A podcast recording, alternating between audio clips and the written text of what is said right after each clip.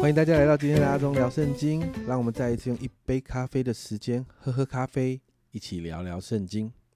今天我们要来读沙姆尔记下的三到四章。那在三章一节哦，这里说到扫罗家和大卫家征战许久，大卫家日渐强盛，扫罗家日渐衰落。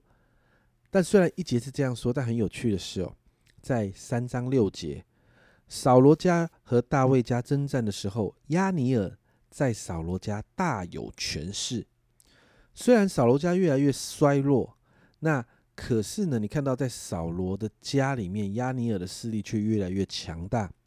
甚至亚尼尔所立的这个伊斯波瑟王与亚尼尔之间有冲突的时候，亚尼尔还可以跟他呛虾哦。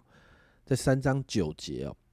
亚尼尔这样说：“我若不照着耶和华启示应许大卫的化行，废去扫罗的位，建立大卫的位，使他治理以色列和犹大，从旦直到别是巴，愿神重重的降罚于我。”而当亚尼尔讲这样的话的时候，圣经上说，伊斯波设王一句话也不敢吭声。那之后，我们看到经文里面就说到，真的亚尼尔就来投靠大卫了，甚至。把原本在扫罗势力下面统管的支派，都让他们来归顺大卫。其实这是好事，这也是在神的心意里面，因为神本来就是要立大卫成为以色列的君王。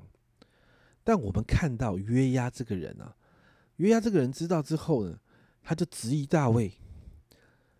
很有趣哦，亚尼尔都知道，亚尼尔都知道，神要立大卫来治理。整个以色列跟犹大，但是竟然跟着啊大卫的这个约押呢，他竟然不清不楚的，他质疑大卫，甚至当啊亚尼尔来归顺之后，他瞒着大卫就杀掉了亚尼尔。而当大卫知道之后，大卫就决定做对的事情。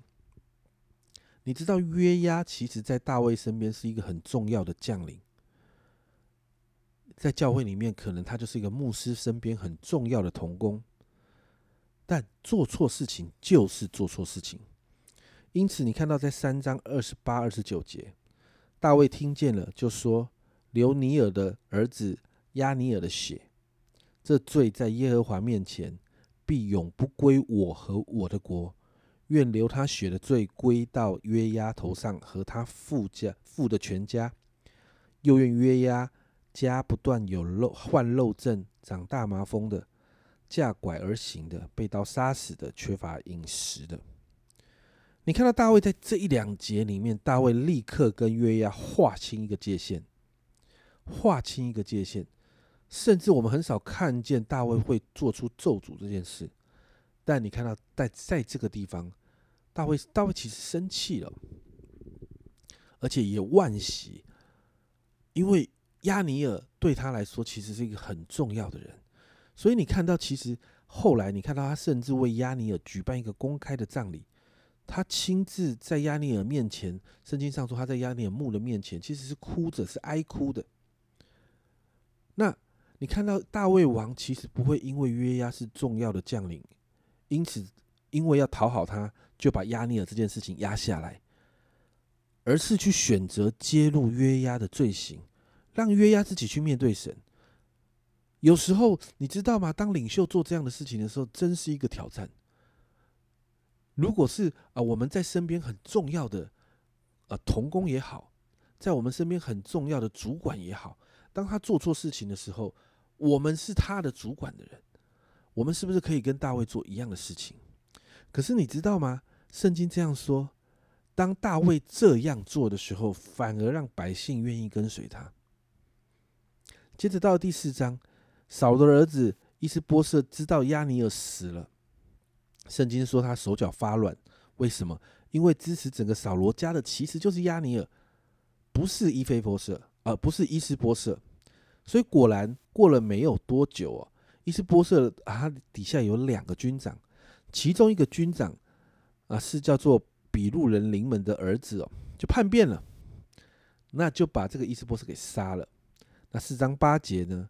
这里说，将伊斯波瑟的首级拿到希伯伦见大卫王，说：王的仇敌扫罗曾寻索王的性命，看了这是他儿子伊斯波设的首级。耶和华今日为我主我王在扫罗和他的后裔上身上报了仇。哦，这个这个比路人临门的这儿子呢，这两个儿子呢，他们就把伊斯呃伊斯波设的首级带去大卫那边领功哈。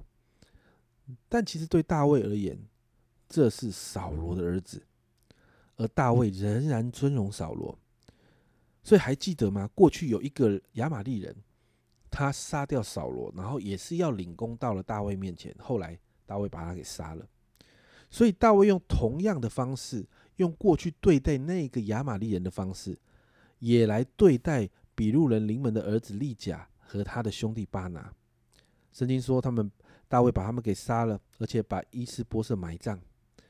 你看到大卫不会因为人的讨好而模糊了那个那个标准。所以在这两章的经文里面，我们都看到大卫坚持做对的事情，不论是对他啊，在他身边里面很重要的将领做错事，或者是有人要来讨好他，大卫的原则很清楚，就是要做对的事，就是要做讨神喜悦的事。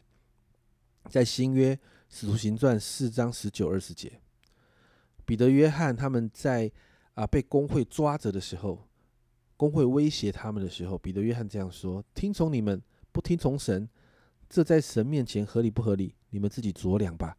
我们所看见、所听见的，不能不说。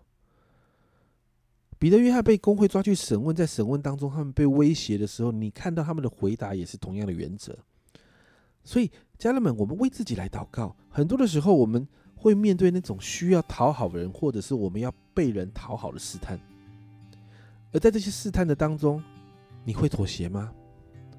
我真的祷告，大卫、彼得、约翰的勇气，今天也在我们里面，让我们做对的学，让我们学习要做对的决定，有勇气做对的事，坚持做对的事，因为讨神喜悦对我们来讲才是重要的，不是吗？祷告让我们看重与神的关系，超过与人的关系。我们一起来祷告，亲爱的主，我们有时候真的觉得不容易，有时候。主，我们要面对那个持守圣洁的当中，主，我们必须要去面对主，我们底下带领人的时候，他们身上、他们生命中的软弱，甚至他们身上所犯的罪。主啊，有时候我们也得面对，当有人来讨好我们的时候，主啊，我们陷入在那个试探里面。